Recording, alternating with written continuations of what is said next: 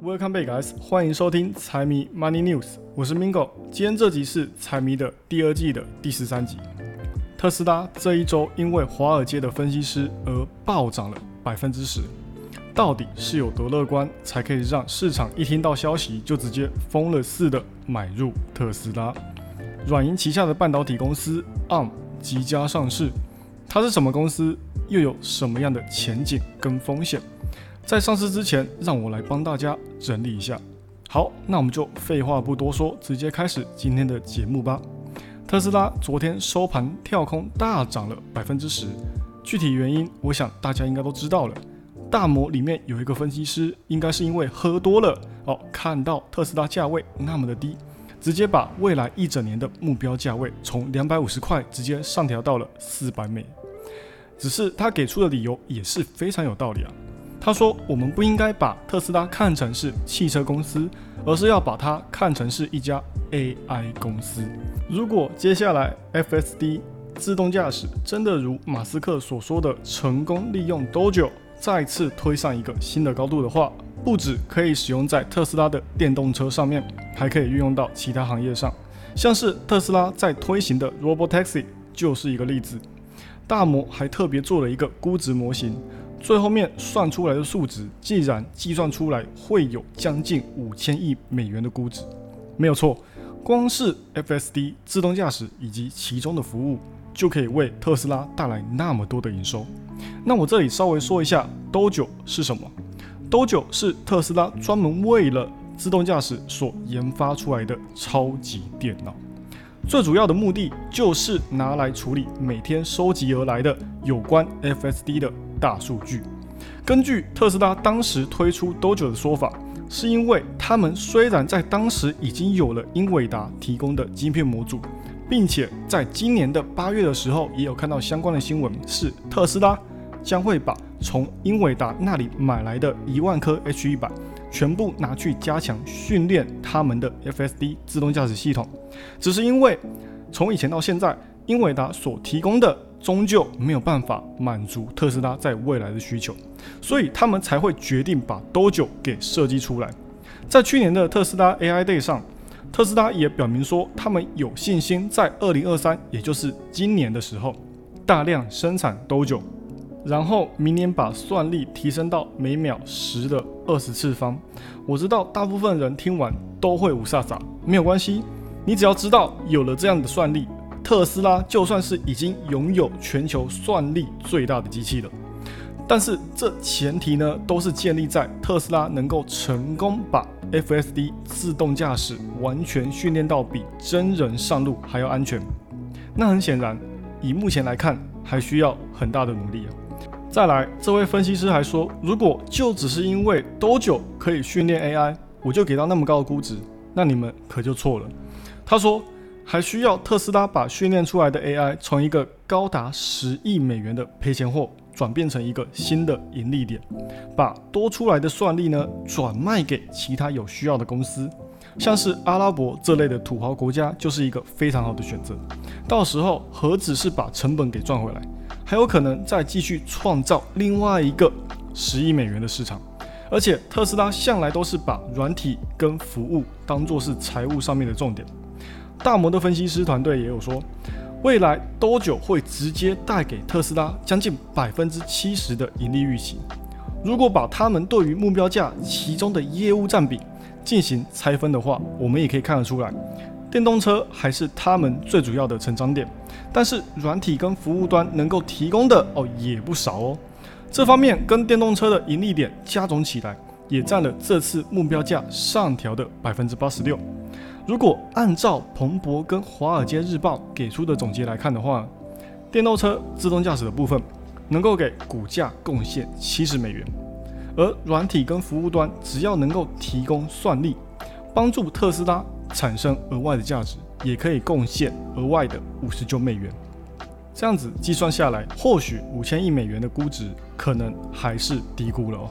但是只要看到今天的特斯拉股价开高走低的走势，你们大概应该也能明白，市场并没有把大摩四百美元的目标价太当一回事。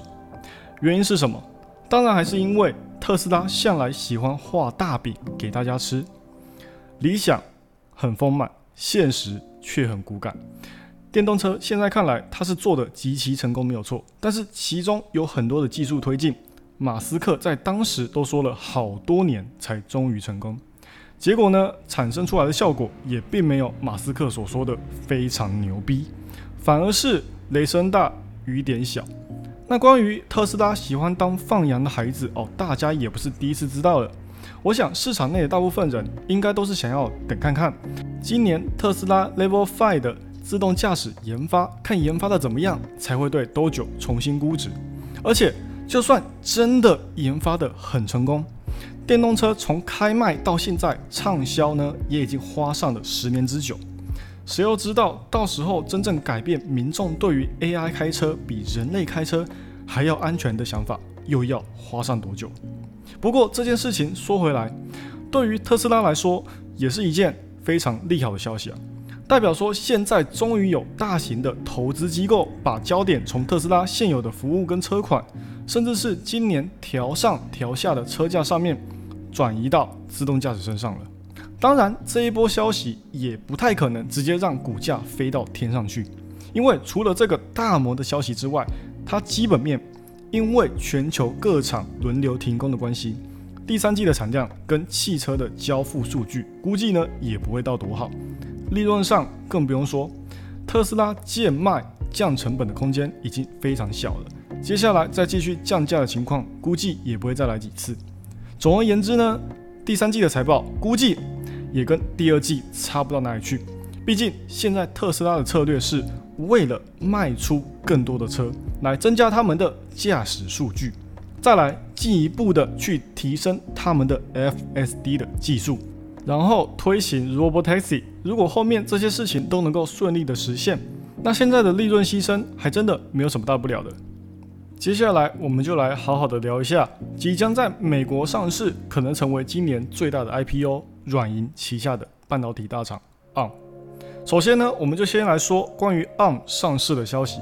这一次，按照 ARM 针对上市所提交的文件来看，美国的纯托凭证 ADS 估计会来到四七到五十一美之间的价位，估计会发放九千五百五十万股。他们计划将在这一次 IPO 当中筹资四十八点七亿美金，换成估值的话就是五百二十三亿美元。至于什么时候开始交易，ARM 会在星期三美东时间的星期三公布他们的股票价格。这里要特别注意一下，公布开盘价跟实际开盘价会因为当时开盘前的价格浮动而有所出入，所以实际上还是要等到开盘才能确认价格。那直到隔一天，也就是星期四才会正式开始交易。目前的话，在昨天确认认购额度超额之后，已经停止接受认购了。所以极有可能在还没有上市之前，再次的调整他们的价格。那这里我也简单的讲一下，ARM 它是做什么的，还有它为什么可以得到众多企业高度关注的原因。ARM 它本身呢是主攻半导体设计跟软件的公司，它的前身是 Arm 一间专门做电脑的公司。因为总部在英国，并且电脑在当时也卖得相当的不错，所以那时候也有英国的苹果电脑的称号。最初在一九八五年出产的第一颗带有 ARM 架构处理器的晶片，也是出自阿孔之手。当初的理念是 low cost, low power，哦，这点也相当适用在手机这些比较不消耗大量电能的消费性电子身上。直到现在，市面上的手机几乎九成以上都是使用 ARM 架构的处理器。那之所以会有那么大的市占的主要原因，是因为 ARM 它们本身不制造。而是授权处理器的架构给有兴趣的企业，他把旗下的软体开发工具销售权都整合在一起，一并授权给有需要的 IDM 跟方局厂。也因为如此，ARM 的授权费都是想怎么喊就怎么喊，效能怎么高就怎么贵。但是呢，他们也没有硬性规定买家不能整合到自家的制品之后进行贩卖，所以只要不违约贩卖 ARM 架构的本身。都还在可接受范围内，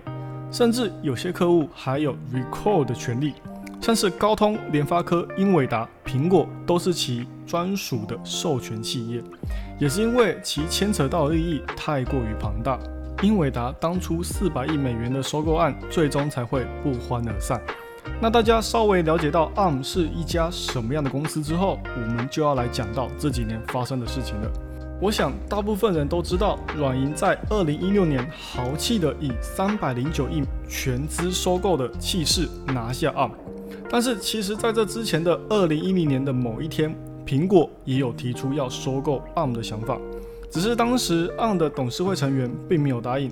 其中一个原因就是因为当时苹果喊的价格有点太低了，提出八十五亿美元的价格还妄想拿下 ARM，换来的只有 ARM 当时 CEO 的一句话。买家展开收购的唯一理由是为了消灭竞争对手，所以我值得更好的。诶，没有想到六年过后，软银会以三倍于苹果的价格拿下 ARM 的经营权。直到三年前的九月十四号，英伟达宣布以四百亿美元的价格从软银手上拿走 ARM。结果呢，后面监管机构还没有说什么，其他大佬就坐不住了，纷纷出来抵制收购案。生怕当时的英伟达收购之后，接下来的竞争会更加的激烈。最后呢，英伟达只好放弃收购，让他离去。也是在英伟达这场收购案结束之后，软银心中也决定了要开始执行 ARM 的上市计划。那熟悉 ARM 的母公司软银的，大概也知道这五年之间，软银爸爸的投资表现不大理想。那软银又是全资的母公司，所以呢，爸爸有难。ARM 做儿子的，自然就要拉爸爸一把。软银也有说，他们将会出售部分的股票来进行套现，并且在 IPO 之后保留九成的股份，总共的发行量只有百分之九点四。也就是说，就算把这些股份拿出来套现了，软银依旧是最大的赢家。那除了这百分之九点四的流通股之外呢，参与上市的承销商还可以选择加价购买最多七点三五亿美元的 ADS。那现在最有兴趣的也有苹果、Google、台积电这类的大哥，所以如果他们要加价购买的话，那最后软银释出的股份可能就不止这九点四趴了。再加上今年因为经济放缓的关系，手机市场的需求非常的疲软，也导致他们的市场越来越饱和，几乎是零增长状态。唯一呢，现在还有搞头的，也只剩下授权赚来的收入了。简单来讲，就是他们手头紧了，需要卖股来筹钱，填补母公司软银的坑洞啊。那 IPO 之后呢，它的未来又会怎么走？这点我们自己是算不到的。但是 ARM 他们自己却很有自信哦，他们自己也知道，在手机处理器的市场，他们已经可以算是呼风唤雨的存在。未来又有什么新的增长，那也是有点困难。所以呢。他们把眼光放在了 cloud computing 云计算当中。至于云计算，它的市场份额目前说大不大，说小也不小，只占了百分之十，还有很多可以发展的空间。其他的像是 AI、automobile 也都还有很大的利润空间。其中最主要的一定就是今年特别火的 AI 了，烧了快一整年哦。虽然看起来现在呢，目前哦好像只有英伟达是真的。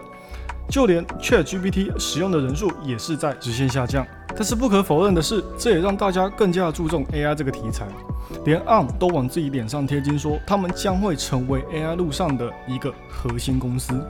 那关于这一次上市的估值，我就不特别分析了，这方面网络上也有非常的多。最后呢，我就来说一下它这次上市之后的风险好了。